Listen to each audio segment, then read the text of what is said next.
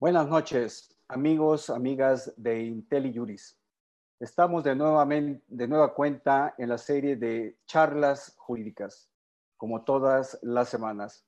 Hoy tenemos un invitado de lujo, mi amigo, mi condiscípulo en la Escuela Libre de Derecho, un gran, gran experto en derecho energético, Guillermo Manning Martínez. Muchas gracias por estar con nosotros, eh, Guillermo. Al contrario, muchas gracias por invitarme. Tú desde el año de 1995 que fundaste tu despacho con otros prestigiados abogados, se han dedicado al tema del derecho energético en lo estructural. Hemos platicado en diversas ocasiones el tema, eh, reuniones, eh, celebraciones con los, nuestros eh, colegas de, de la Escuela Libre de Derecho y sin lugar a dudas es importante conocer tu visión, tus conocimientos, tu punto de vista eh, respecto de este tema. Empiezo con cuestiones muy básicas, Guillermo, me vas a disculpar, pero eh, quienes no estamos familiarizados eh, con el tema jurídico del derecho energético, nos surgen muchas dudas. en primer lugar, ¿en qué consistió la reforma de llamada privatización del sector energético en México, en particular eh, la industria eléctrica eh, en el sexenio del presidente Enrique Peña Nieto, cómo estaba antes, etcétera. Si nos ayudas a dar un encuadre histórico, jurídico, eh, nos podrá ser de gran ayuda para entender qué fue lo que sucedió con el acuerdo publicado por la secretaria de Energía el 15 de mayo pasado. Eh, si nos echas la mano, Guillermo. Claro, sí, que sí, con mucho gusto. Mira, históricamente, a raíz de 1960 que se da la nacionalización de la industria eléctrica, es el Estado el generador, distribuidor y comercializador de la, de la energía eléctrica. Prácticamente en todo el país era la Comisión Federal de Electricidad y en la zona centro era la Compañía de Luz y Fuerza del Centro que también fue nacionalizada y entonces era el Estado el que generaba la electricidad, el que la distribuía y el que la comercializaba. Se empieza a dar el hecho de que es, eh, hay que modernizarse, hay que ampliar sobre todo, hay que cumplir con la demanda. El crecimiento demográfico del país lleva con ello la necesidad de, dar energía no solo a poblados, sino también el crecimiento económico, energía a la industria. Y entonces empieza a plantear cómo podemos nosotros eh, cumplir con ese requisito, con esa demanda energética. Y por ahí de 1995 se hace lo que sería, le llamaría yo la primera reforma energética. Y en materia de electricidad, se establece una serie de figuras para que privados empiecen a participar en la generación de energía eléctrica. Y tenían para que el privado participe cuatro figuras eh, importantísimas, que era el productor independiente, el pequeño productor, el autoabasto, el autoabastecimiento y la exportación. También se contemplaba la cogeneración.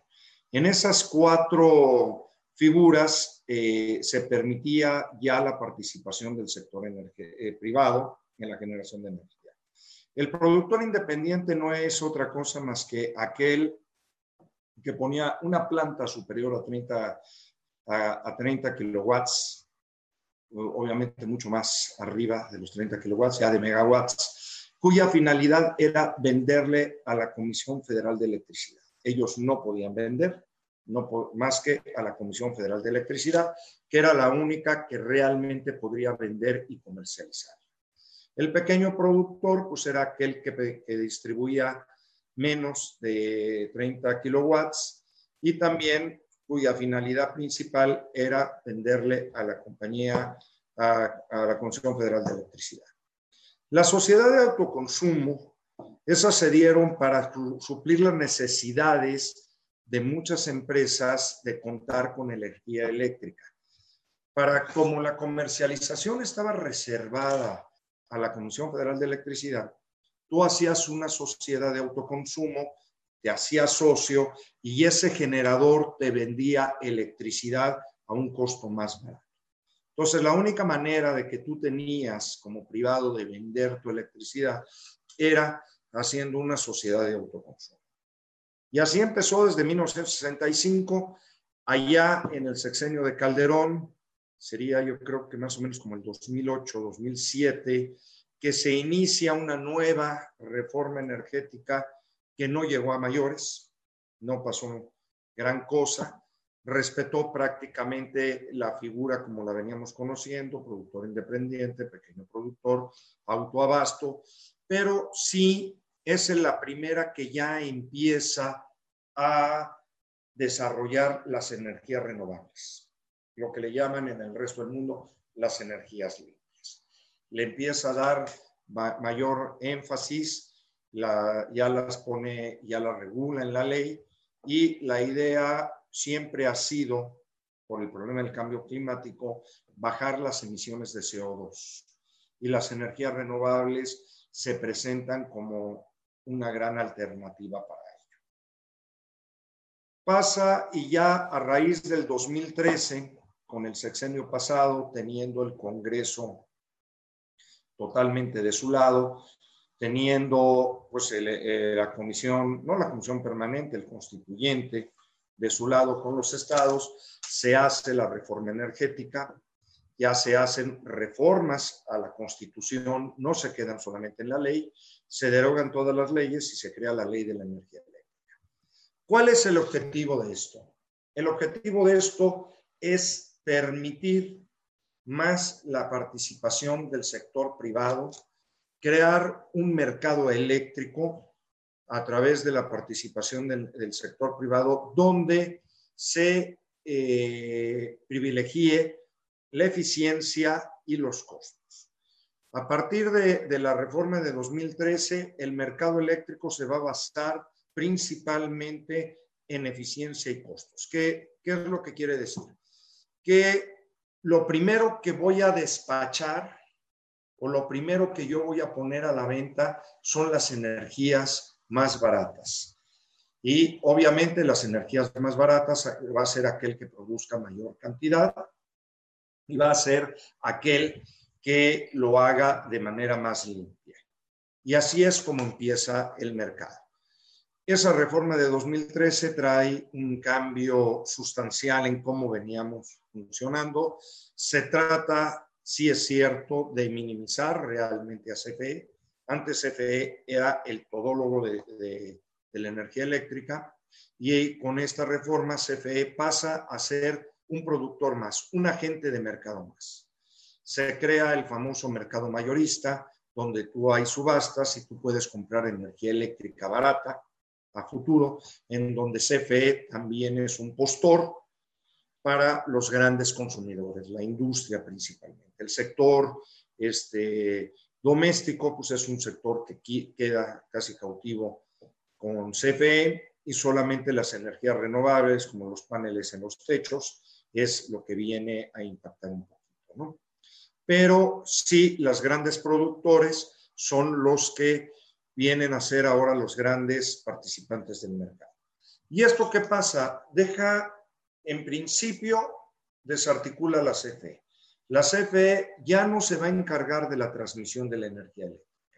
Para eso crean el Centro Nacional de Control de Energía, con muchísimos funcionarios, obvio, de CFE, y ese Centro Nacional de Control de Energía va a ser quien se va a encargar de distribuir la energía. No solo la que produce CFE, la que produce cualquier empresa autorizada. El sector eléctrico se, se hace como un mercado regulado, es decir, vas, sacas tu permiso ante la CRE y vas a ser un ente regulado por la CRE. La CENER solamente va a dirigir la política, la macro política energética y el SENACE va a ser realmente el transportista. ¿Qué es lo que pasa?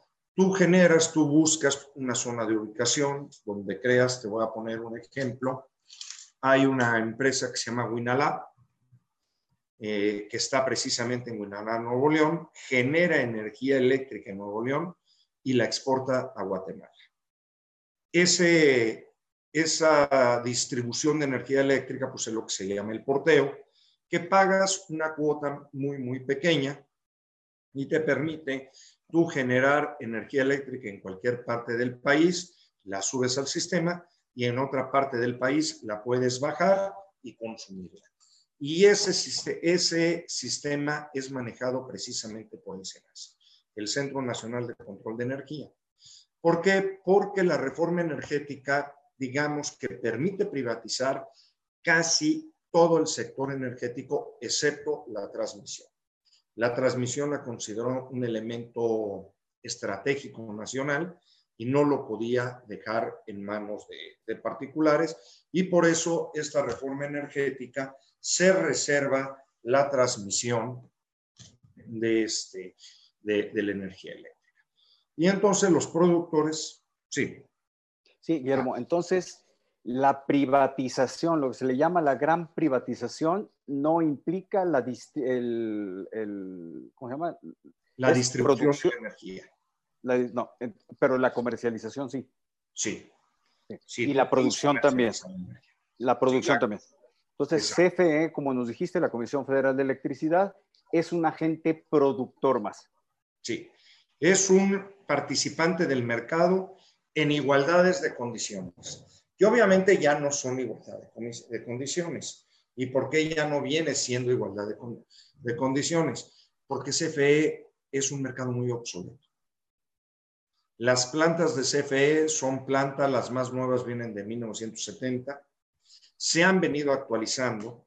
La manera de generar energía eléctrica, pues la tenemos, que es la hidrológica, que es a través de presas, que se han abandonado mucho uno de los problemas de la energía hidráulica, por decirle así, es que es muy agresiva con el medio ambiente. Tienes que generar presas y las presas inundan una gran superficie.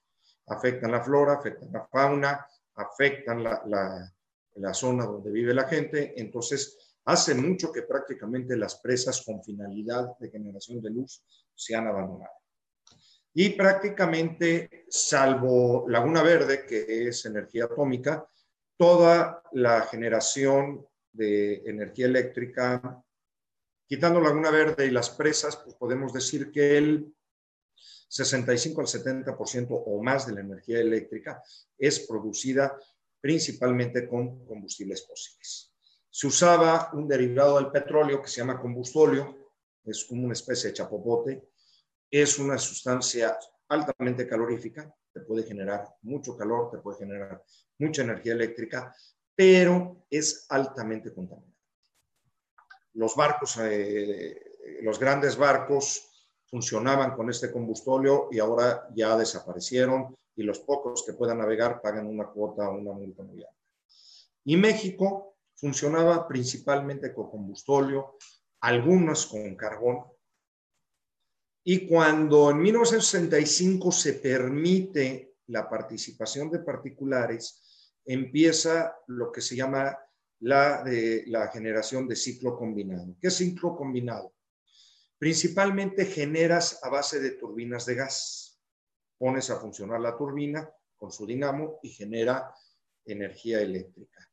Y usa también, por eso se llama ciclo combinado, diésel que obviamente es mucho menos eh, contaminante que lo que viene siendo el combustible. Por ejemplo, Baja California Sur, la zona de los cabos, pues se genera la electricidad con combustóleo, porque pues, prácticamente la península es una isla. Entonces, eh, lo más barato o lo único que han encontrado para poder hacerlo es el combustóleo. De hecho, hoy el combustóleo resulta ser un combustible muchísimo más caro que el gas natural. Por lo tanto, de los combustibles fósiles, el idóneo para generar electricidad va a ser el gas natural.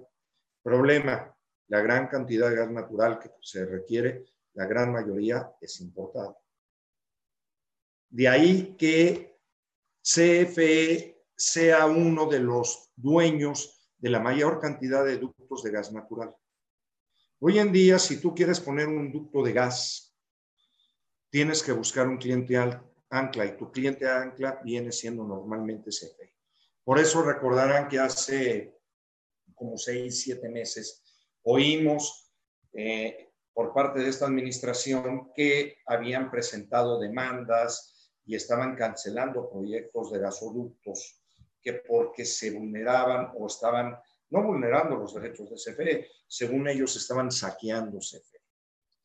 El principal consumidor de gas natural en este país es CFE, al grado tal que una vez presentó una propuesta de decir, quítenselo a Pemex el control del gas natural y déjenmelo a mí. ¿Por qué? Porque yo soy el mayor consumidor, inclusive soy el mayor importador.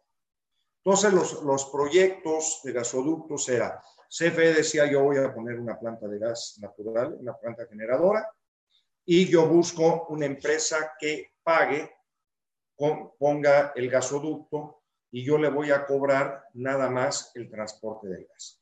Ese mismo sistema es igual con el SENAS. Tú generas tu electricidad, la subes al sistema, que es lo que se llama el nodo o punto de interconexión, y la pones dentro de lo que se llama el sistema eléctrico nacional, el CEN, para que esté en el mercado, lo puedes comprar, puedes este, hacer subastas, todo ese tipo de cosas. Viene entonces la reforma, eh, vamos a llamarle la privatización del, de, energética, en particular del sector eléctrico. ¿Y qué trae esto como consecuencia? Eh, ¿Crece la inversión eh, nacional, la extranjera?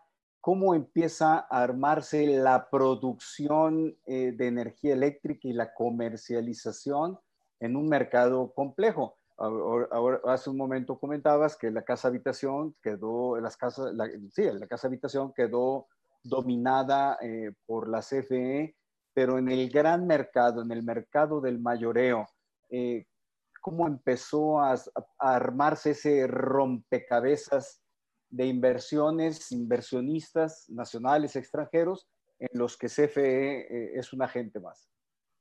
Sí, con, sobre todo desde, 2000, desde 1995 con el productor independiente se da una gran inversión. De hecho, el 17%, hoy me atrevería a decir que más, pero antes de esta nueva reforma, el 17% de la energía eléctrica era generado por particulares que le vendían la energía a CFE, por decir, te voy a vender a un peso el kilowatt, y CFE la revendía a cualquier consumidor a un peso 25, un peso 15, ¿no? Y eso provocó un gran eh, participación de agentes privados en el mercado, sobre específico en la generación de energía.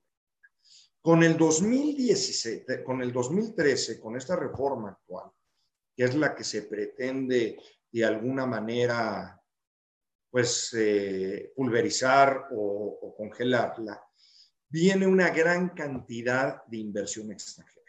En especial viene lo que se llama las energías renovables. La tecnología ya te permite generar bastante energía a, niveles sumamente interesantes. La energía eólica, recordemos el istmo, fue la, primera este, panacea de la energía eólica y posteriormente las granjas solares. Eh, y tienen muchas ventajas inclusive, como todo depende de cómo lo quieras ver. ¿Por qué? Porque todo ello requiere de grandes extensiones de terreno y eso te permite hacerte socio o rentar esos terrenos a campesinos que les da un ingreso extra. Porque, por ejemplo, la energía eólica, que son las torres con los generadores, no estás ocupando toda la extensión de tierra. Así es que ellos pueden seguir produciendo y cobran un X porcentaje de la venta de esa energía. Así es que esa gente ha tenido un doble ingreso.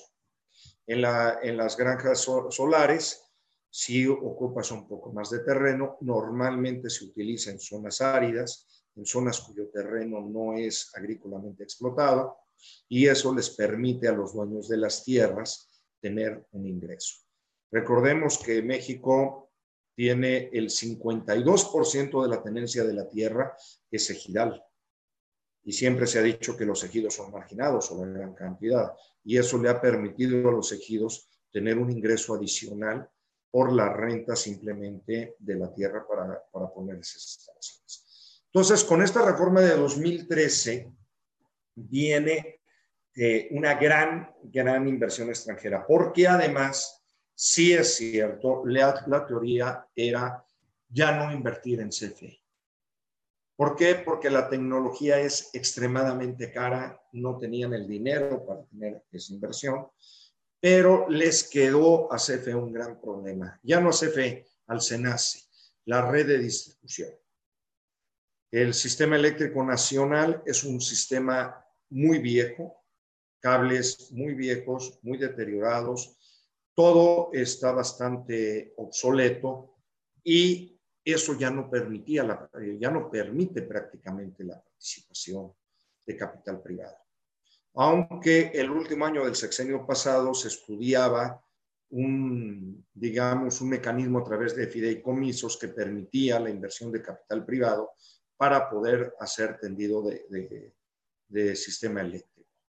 Uno de los más importantes iba a ser de, Hermosillo a Tijuana, porque la península de California es una isla, volvemos a lo mismo, no está conectado al sistema eléctrico nacional, depende de importar mucha electricidad de los Estados Unidos. Y con esta nueva administración, lo primero que se hizo fue cancelar precisamente esa licitación y ya quedársela con el Estado, pero el Estado no tuvo dinero y no tenemos un sistema de distribución eficiente. Una pregunta, Guillermo. Hace un momento decías que la producción, conforme a la reforma de 95, llegó al 17% del total nacional, la producción privada. Con la reforma eh, de, de 2013, ¿qué nivel de producción tuvo la iniciativa privada en el total nacional? ¿Tenemos el dato Mira, el dato exacto no te lo tengo ahorita, pero te podría decir que estamos entre un 45 a un 55% ya de la. O sea, creció, 3, creció exponencialmente. 3.5% y básicamente a través de energías renovables. Energía renovable y eh, en el sistema anterior las sociedades de autoconsumo ahora se llaman proyectos legados eh, que podríamos seguir diciendo sociedades de autoconsumo, también creció bastante. Un ejemplo, por ejemplo, Cancún, la Asociación de, Hoteleros, eran miembros de, una sociedad de abastecimiento y ellos compraban la electricidad mucho más barata que pudiera dar se, se, producían, digamos, su propia energía eléctrica para, como autoconsumo. Como autoconsumo. Como autoconsumo. es mucho más barato. ¿Qué pasa ahora? Bueno, pues no sé si, si todo el mundo oyó lo primero que se dijo los primeros días del año, que el gas natural era caro, cosa que no era cierto, que dependíamos mucho del extranjero, cosa que sí es cierto, en concreto del vecino del norte. Y pues curiosamente tenemos a dos senadores que son mineros, y que son mineros de carbón, entonces se tiende o se quiere reactivar la generación de energía eléctrica a través de carbón mineral, cosa que va a aumentar considerable, considerablemente la contaminación en este país. México se había comprometido para el año 2050 en reducir la emisión de CO2 a la atmósfera por la generación de energía eléctrica en un 70%. Por eso es que las energías renovables tuvieron un impulso muy, muy significativo. Y con esto, pues ya no. De acuerdo. A ver, entonces llegamos al 15 de mayo de este año. Eh, había una inversión, había una inversión nacional, una inversión extranjera comprometida conforme un plan, lo voy a llamar en términos muy llanos, un plan de privatización, lo que se permitía la inversión privada me estoy refiriendo básicamente a la producción. Eh, teníamos energía eólica en desarrollo, energía solar en desarrollo y todo esto en, un ambiente eh, de una reforma constitucional eh, que está vigente y que llevó a una nueva ley y llegamos al, 14 de mayo, el día previa, previo a que se emite un acuerdo. ¿Qué fue lo que sucedió el 15 de mayo, Guillermo? Primero, desde el punto de vista jurídico y el otro es, ¿qué razones se dieron para producir ese, eh, emitir ese acuerdo y provocar los cambios que ahí se proponen? Mira, primero me iría casi casi un mes antes. A finales de abril se da un primer decreto por parte de la Secretaría de Energía, un decreto donde se ordena prácticamente de, desconectar a los privados. El, ¿Qué significa esto? ¿Cómo, pero ¿cómo desconectar a los privados? Es decir, desconectarlos del, su energía. Del CNE, ¿cómo se llama? Del, al SENACE. Se le da instrucción al SENACE de no subir a primeros, los primeros que no se van a subir son energías renovables, segundos, proyectos legados, terceros, eh, productores independientes. En ese orden no se va a subir. La ratio legis no estaba tan equivocada. Si tomamos en cuenta que el país entró en una cuarentena y prácticamente el mayor, el sector de mayor consumo, que es el industrial, y el segundo sector de mayor consumo, que es el comercial, quedó fuera, dejó de consumir energía, pues estaba generando, según las autoridades energéticas, un gran problema para la administración del sistema. Y obviamente lo que en el trasfondo era, pues yo lo que quiero es vender mi energía yo Estado y se consideró desconectar a los privados primordialmente para que sea el Estado el que esté vendiendo la energía. ¿Por qué? Porque había un exceso de energía eléctrica o hay inclusive, te diría que al día de hoy todavía habría un exceso de oferta de energía eléctrica porque todavía no retomamos nuestra actividad económica normal. Pero a ver, si la energía eléctrica se produce, yo sé que no se puede almacenar. Ese pero es el problema, no, por eso no se puede tirar o, o, qué se hace. Tirar, no. no sé cómo, cuál es el nombre técnico, ¿no? Es decir, se producen mil y se están consumiendo 100 pues los 900 no hay un depósito donde se, ni se almacene ni, ni se desperdicie. No, en esas grandes cantidades no, no lo puedes almacenar. Entonces, ¿qué es lo que hacen? Te desconectan. Pues esa, esa energía que estás generando pues, se pierde, lisa y llanamente. Pero la razón era porque era transitorio, era por el problema del COVID. La sorpresa viene 15, 20 días después, cuando la Secretaría de Energía saca este nuevo decreto, las políticas para confiabilidad y estabilidad del sistema, donde prácticamente pues se entiende que las primeras, las energías renovables, pues ya, te, ya no te vamos a, a recibir, te vamos a desconectar. ¿Por qué? Porque ellos dicen que las energías renovables son intermitentes y eso es cierto. Si es eólico, dependes de la velocidad del viento. Si es solar, dependes de la intensidad del sol o bien de la radiación solar.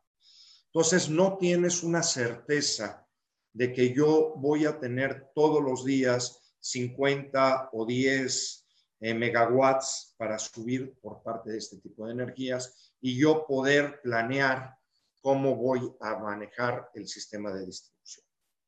Si lo vemos desde ese punto de vista técnico, eso es muy cierto. eso, se, sabe desde que se autoriza la inversión, desde que se dan los permisos. Es decir, no hay sorpresa, no hay una intermitencia eh, COVID-19, ¿no? Ya es un proceso eh, industrial de producción. Eso era sabido y además era privilegiado. Vuelvo a lo mismo. ¿Por qué? Porque la generación de energía renovable es abismalmente más barata que cualquiera que pueda producir CFE. Por eso, basado en el sistema de, que tenemos de eficiencia del mercado y un, y un mercado de costos, lo primero que yo tengo que subir al sistema es la energía, más eficiente y más barata. Y ahora con esta política, alegando una intermitencia que ha sido conocida, que de 2013 se conocía o mucho antes y que curiosamente no había afectado la confiabilidad del suministro, ahora ellos de repente dicen sí, Y es importante decir esto. nace que es el encargado de manejar el sistema, jamás se quejó ni jamás dijo, esto es un problema. Fue la Secretaría de Energía cuando un día dijo, hoy para mí esto es un problema, ¿verdad? Se nace que es un problema, no, pues sí, es un problema. Ah, bueno, pues yo te voy a decir cómo lo vas a hacer. Y entonces ahora se trata de desconectar primeramente las energías renovables. Nosotros estimamos que la tendencia es ir desconectando paulatinamente a todo lo que es la generación privada. La que más les Incluyendo ciclo, combinado de iniciativa privada, todo. Hay una pregunta específica sobre eso. Luego, por ejemplo, ustedes recordarán que anunció Barclay, decía, es que los privados son muy abusivos, porque no nos pagan, no nos pagan el derecho de transporte. Eso no es cierto. Toda la vida siempre se pagó un porteo.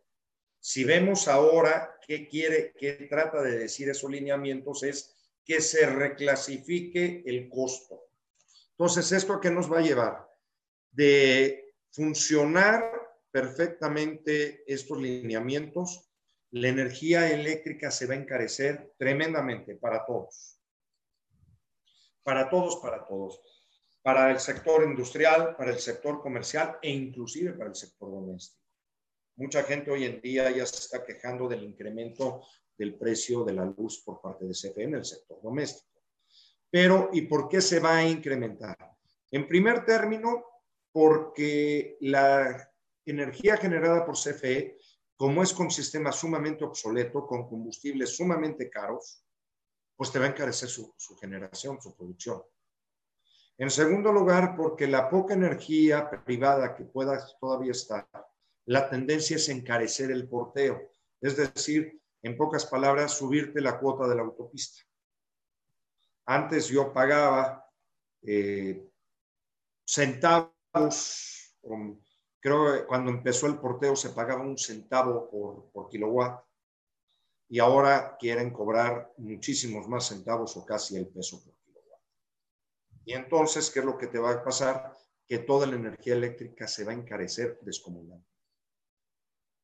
Guillermo, cuando el 30 de, a finales de, abril, eh, se toma la medida de desconectar eh, al, sector privado, productor de energía, del sistema.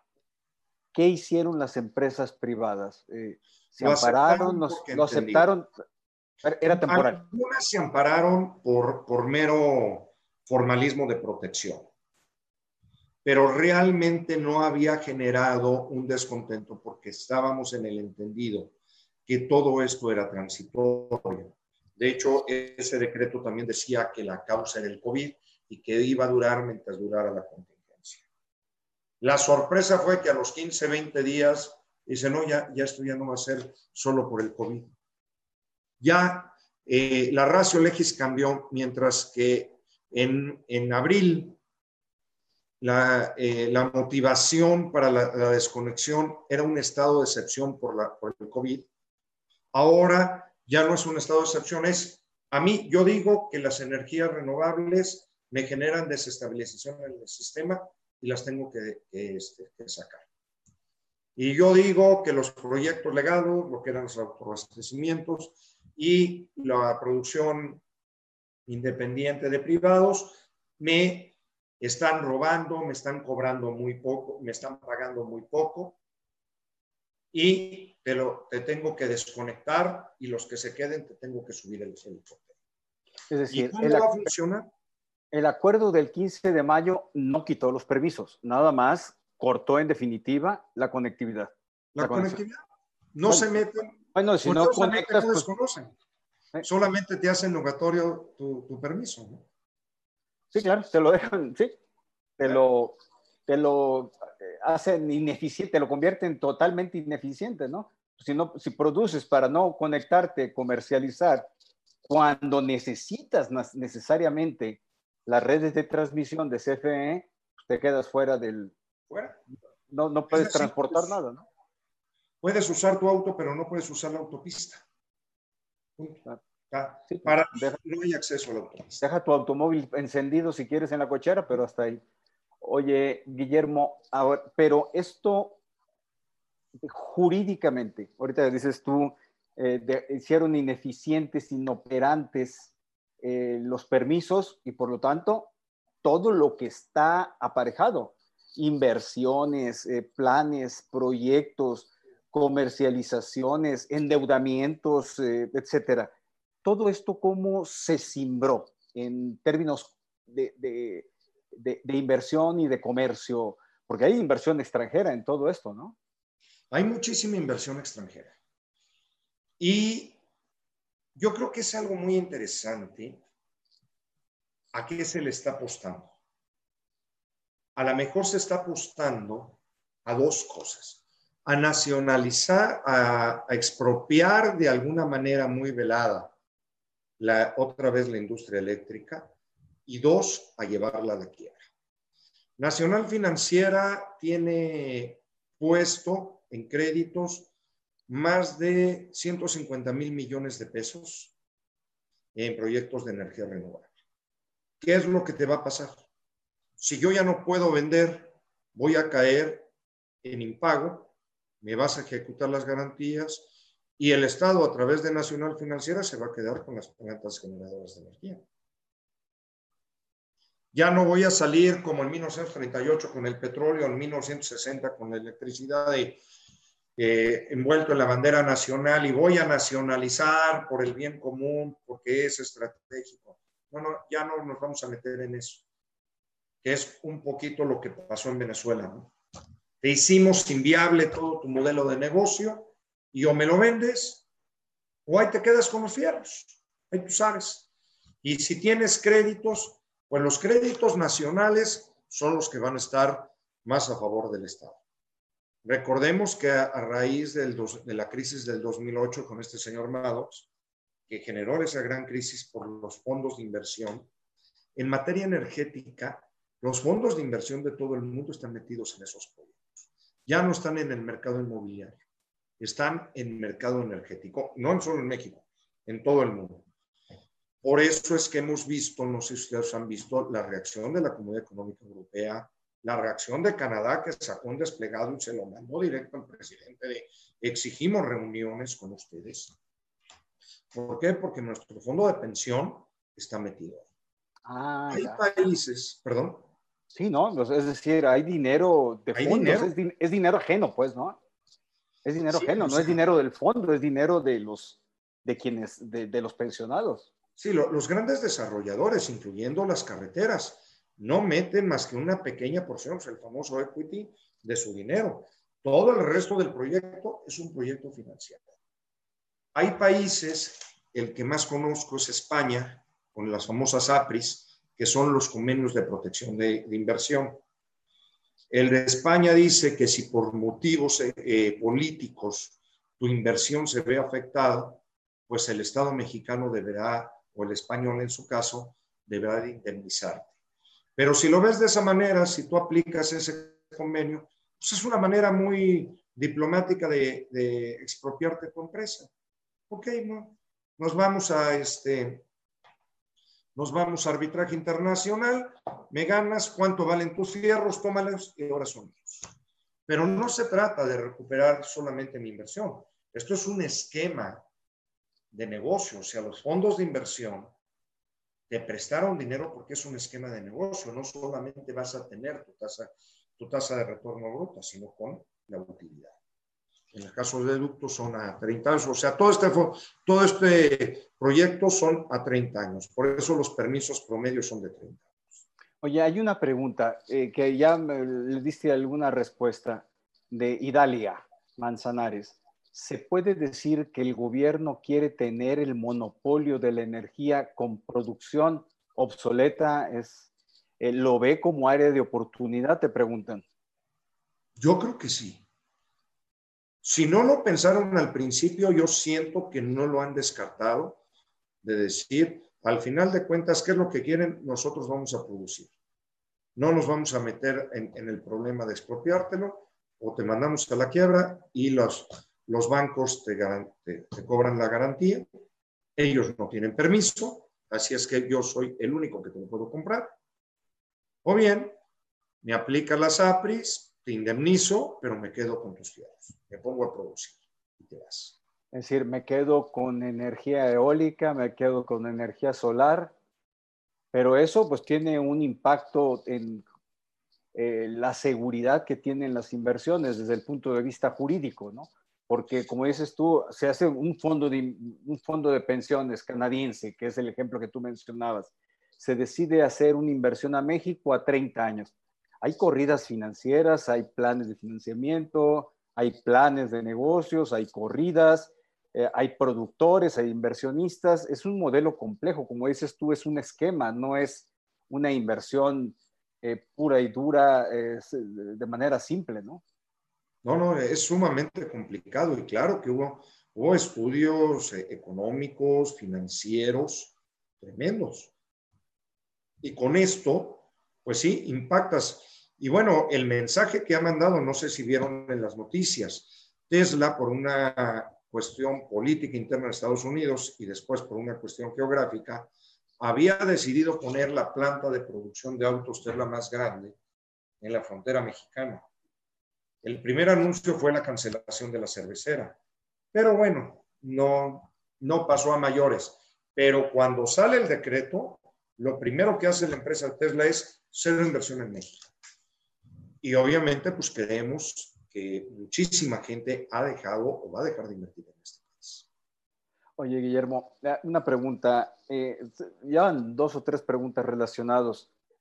Eh, CFE, hasta el 14 de mayo o hasta el 30 de abril, conforme la narrativa que nos acabas de hacer, sí participaba en igualdad de condiciones con los productores eh, privados en lo que corresponde al, tema de producción y comercialización o si había algunas, algunas desventajas competitivas por parte de o CFE que llevó a una medida de este tipo, o bien de los privados respecto a CFE. ¿Cómo, cómo, estaba el mercado de la competencia entre CFE como productor y comercializador y las empresas privadas? CFE participaba en el mercado en igualdad de condiciones regulatorias no tenía ni, ni una sobreregulación ni un privilegio. La desventaja de CFE, volvemos a lo mismo, es que es una instalación obsoleta y es una energía cara. Sin embargo, si me lo comentas dentro del mercado, prácticamente toda la energía de CFE también era consumida. Si lo vemos todavía, la, demanda energética de México es muy amplia.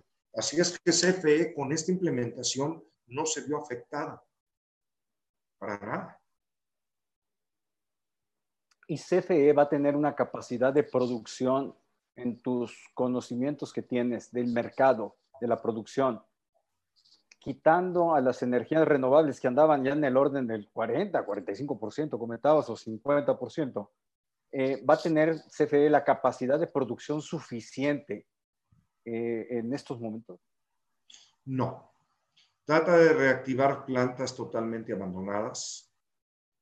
Tratará de mantener, eh, aumentar su generación. Es importante entender una cosa. Para efectos, por ejemplo, de tarifa.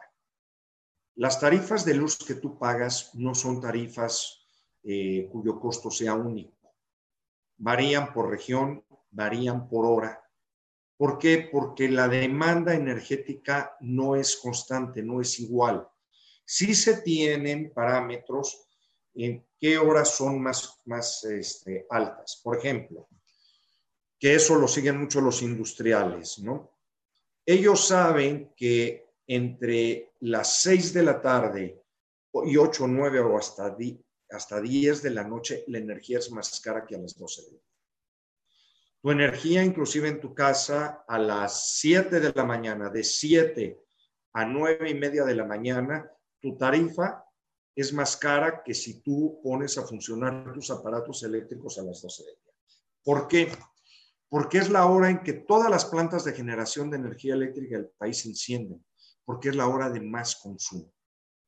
Tú lo tomas, si tú ves, pues en la noche la gente está dormida, la energía baja, muchísimas plantas, incluyendo las de CFE, se desconectan, dejan de producir, precisamente porque no se puede almacenar y no hay esa gran demanda de energía. Entonces paras la generación de energía. Llega la hora en que todo el país se despierta, prendes luces, eh, arrancas eh, aparatos domésticos, aparatos eh, cosméticos, todo. Entonces, la energía, la demanda de energía empieza a subir y es ahí cuando, cuando todas las plantas empiezan a entrar al suministro. Pasa, llegas a, una hora en el día que se estabiliza el consumo, pero luego se acerca la noche, de ahí precisamente el, manejar los horarios de verano.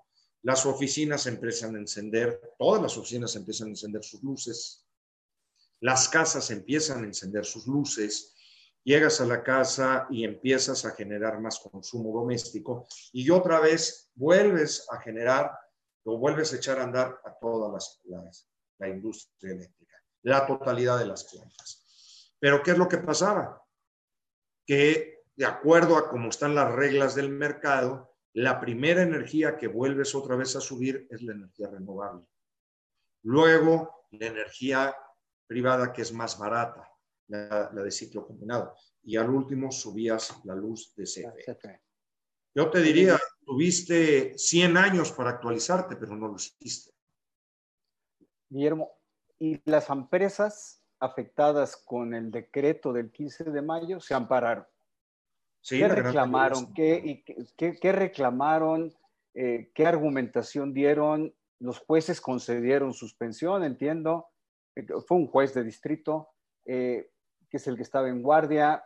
¿Cómo está el tema de la impugnación de este decreto por parte de las empresas afectadas? Hay un primer argumento que yo creo que ese es de forma y no se puede, eh, no tiene cabida de cómo sacarlo. Recordemos que fue tal la molestia que el director de regularización y normalización renunció.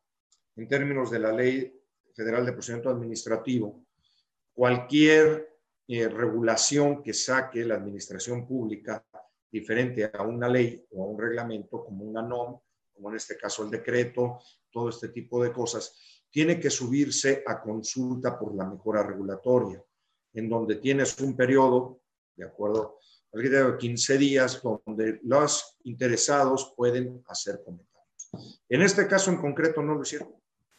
Simple y sencillamente decidieron no hacer la consulta porque me imagino que sabían perfectamente a qué se iban a tener y ahí hubo un primer violación. Es decir, tú, tu decreto adolece de los requisitos de forma de creación, ya trae un vicio en el proceso de creación.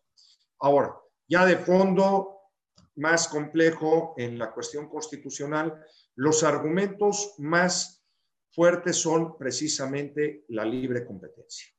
Hay una disposición, se modificaron en el, 1903, en el 2013 el 25, el 27 y el 28 constitucional, en donde te daba una garantía de libre mercado, precisamente, recordemos que el artículo 28 es para evitar los monopolios, tú tienes un libre mercado y ahora con esto se te quita, se te saca del juego de libre mercado para fortalecer un, un monopolio estatal. Los argumentos principales son, obviamente, afectación a tu, a tu derecho económico, a tu libre mercado y a las formalidades de creación del decreto. Los jueces, el juez concedió los amparos, creo que iban 10, eran 3, 10 o 13 concedieron las suspensiones, van en 12 o 13, ¿no? Sí, en 12 o 13 amparos se concedieron las suspensiones y las suspensiones fue para el efecto de que no los desconectaran, ¿es correcto? Que no te desconecten, que te dejen seguir subiendo. Y eso se tiene que cumplir, es una orden. Se nace hasta ahorita lo ha cumplido. Nace Muy sí lo pero lo ha cumplido. Y es que eh, lo, lo, que estamos viendo, digo, no es, no es, la materia de esta plática, pero aprovecho, lo que estamos viendo en temas de los amparos de SENACE, de medicamentos, de equipamiento médico, es que los jueces están ordenando y de no cumplir, las sanciones, incluso penales, son muy severas. Podemos pensar que en corto plazo no va a haber una consecuencia por el incumplimiento de las suspensiones o de las sentencias de amparo, pero esto corre la película varios meses, varios años y la responsabilidad penal ahí está presente. Pero bueno, tenemos que empezar a, cerrar, eh, Guillermo, muy interesante esto de los amparos, pero los acuerdos de arbitraje internacional eh, o la indemnización conforme a estos tratados que comentabas, que, son acuerdos eh, recíprocos de inversión, así se llaman, estos, estos acuerdos el proceso, el procedimiento de inversión es después de agotada la vía de amparo o puede correr al paralelo o porque en la vía de amparo puede haber un remedio, ¿no? Constitucional al tema. Y eso es muy riesgoso. Por ejemplo, el tratado con España solo te será válido si no, si no recurres a medios locales o mexicanos, por decirlo así, de protección. Si te vas al amparo, ya perdiste ese derecho. De acuerdo. así lo tiene contemplado el de España, así lo tiene contemplado el de Alemania. En el caso, por ejemplo, pues todavía el TEMEC no está aprobado, así es que seguimos con el TLC. Pues de la vez que yo lo consulté, realmente el sistema de resolución de controversias es casi, está casi en blanco, ese no te protege. Por eso es que Canadá se quejó mucho porque él sí no tiene prácticamente a través del TLC un mecanismo que le garantice cuando menos la recuperación de su inversión, de su inversión a diferencia del Tratado de España, o el de Alemania. Pero sí, en los casos de las APRIS, no puedes recurrir a sistemas de defensa nacionales. Te tienes que ir ya directamente al panel internacional. Eh, algunas preguntas, Memo. Eh, buenas tardes, nos dicen de Sinaloa, precisamente Jorge Arturo. Eh, el incremento en las tarifas de energía eléctrica doméstica en Sinaloa a partir del mes de mayo es consecuencia de esta situación? Gracias. Diríamos que sí, aunque ya se traía una tendencia desde meses antes. Realmente no, no creo que sea un impacto, porque eh, el desconectar a las energías renovables, volvemos, eso iba al mercado mayorista, no iba al mercado doméstico. En caso de consumo, nos pregunta Daniel Carcaño, en el caso de consumo de energía doméstica, ¿cómo puede saber la Comisión Federal de Electricidad cuánto se consume por domicilio en horario más caro si el recibo solo especifica por rango de cantidad consumida y no en horario en que se consumió? Esa es la pregunta que nos hace. Bueno, ellos ya tienen sus estadísticas. Obviamente el sistema, desde cuando manejaba la distribución CFE, sabe cuándo empieza el sistema a requerir de mayor cantidad de energía eléctrica. Entonces, por eso te digo que ya las, las tablas de tarifas, porque hay tarifa Q, tarifa WH y así por el estilo, ya lo tienen perfectamente considerado, ¿no? Y está sistematizado, debo suponer, ¿no? ¿Perdón? Está sistematizado, es decir, está sistematizado, ya lo tienen. Inclusive lo tienen por zonas, ¿no? Del país. Oye, Guillermo, otra pregunta que está, que está interesante es los paneles solares domésticos. Sí. Me llama la atención porque yo he querido instalar paneles solares en, mis, en mi departamento pues, condominio, pues todavía no nos ponemos de acuerdo, pero los paneles solares los coloca CFE o los colocan eh, empresas privadas y cómo van a quedar estas empresas privadas, no se sabe o es, Mira, el panel solar, por regla general tú lo compras. Hay algunas empresas que yo creo que es tu peor decisión que te quieren rentar. Primero, para que el panel solar doméstico te sea eh, atractivo, tienes que tener un consumo bimestral arriba de los 3 mil pesos.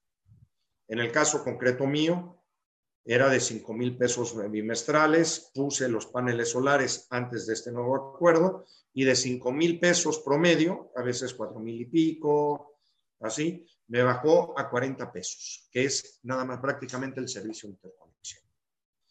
Eso también al principio cuando cuando salió todo el escándalo de estas políticas de este decreto no se había hablado, pero también está contemplado.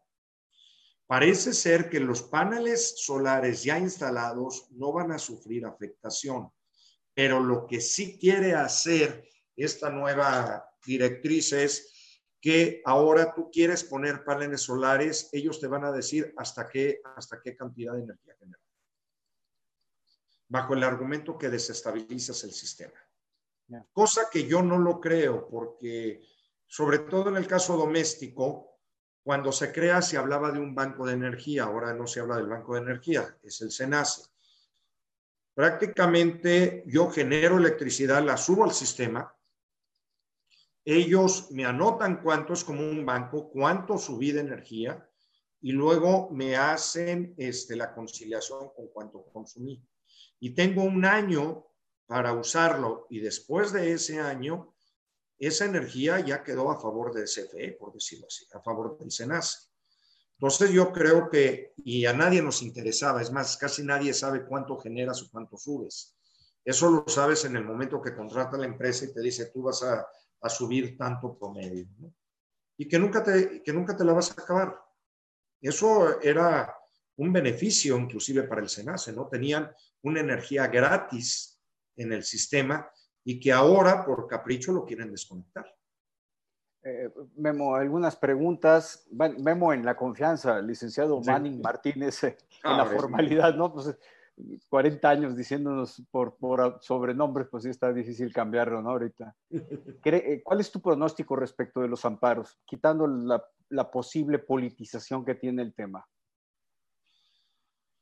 Quitando la, la politización que trae el tema, y siguiendo la línea del sexenio pasado, diría que el amparo tiene que ser exitoso.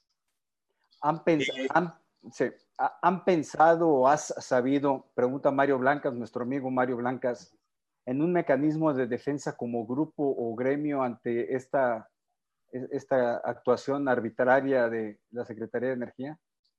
Sí, eh, como, como gremio se ha este, se ha acudido a, reuniones, se sacan desplegados, pero recordemos que las acciones legales van a tener que ser pro persona, nada más.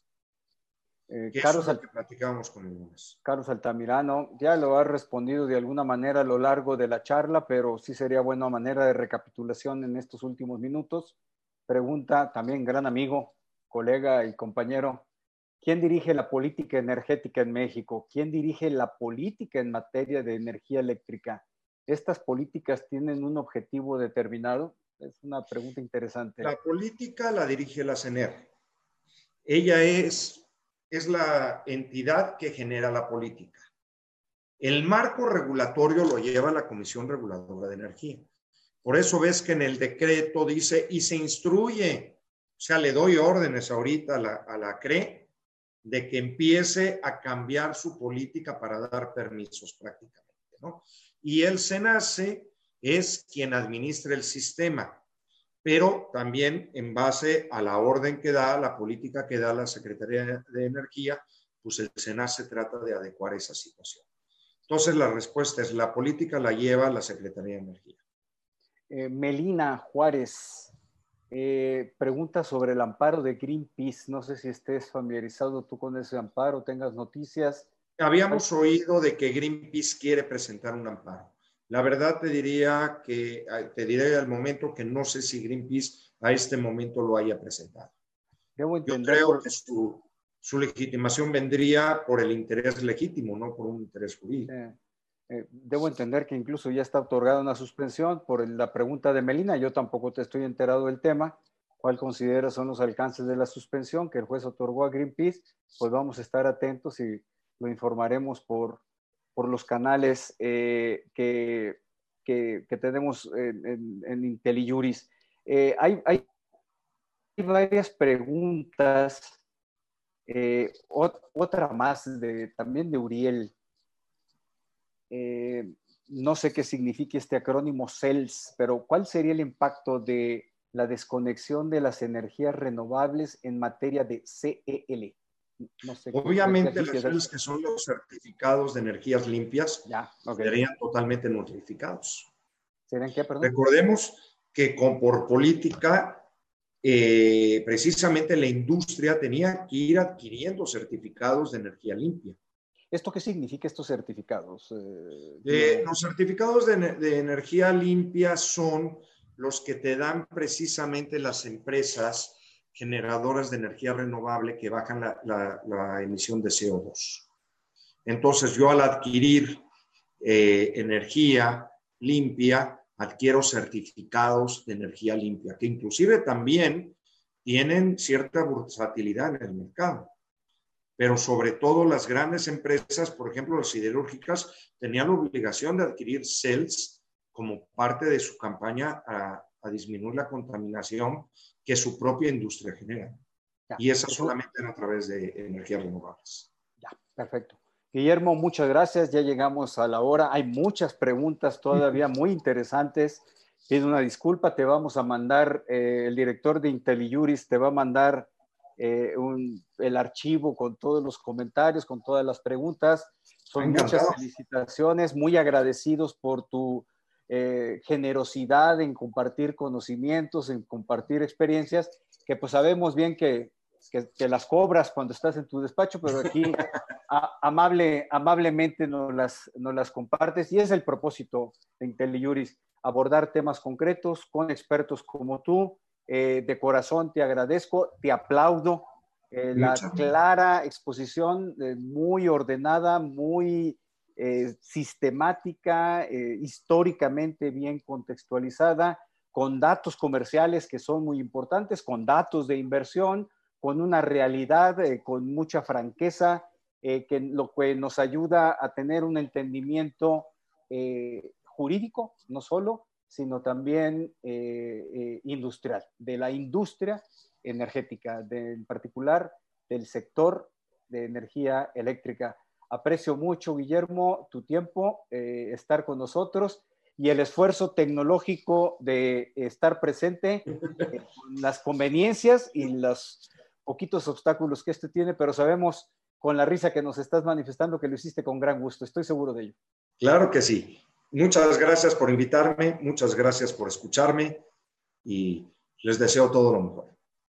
Muchas gracias, estamos pendientes. Y ustedes, muchas gracias, amigas y amigos de IntelliJuris. Nos vemos mañana a las 7 de la noche con otra charla jurídica, principios generales de los concursos mercantiles, con el maestro Antonio Silva Oropesa, un gran experto. No se lo pierdan.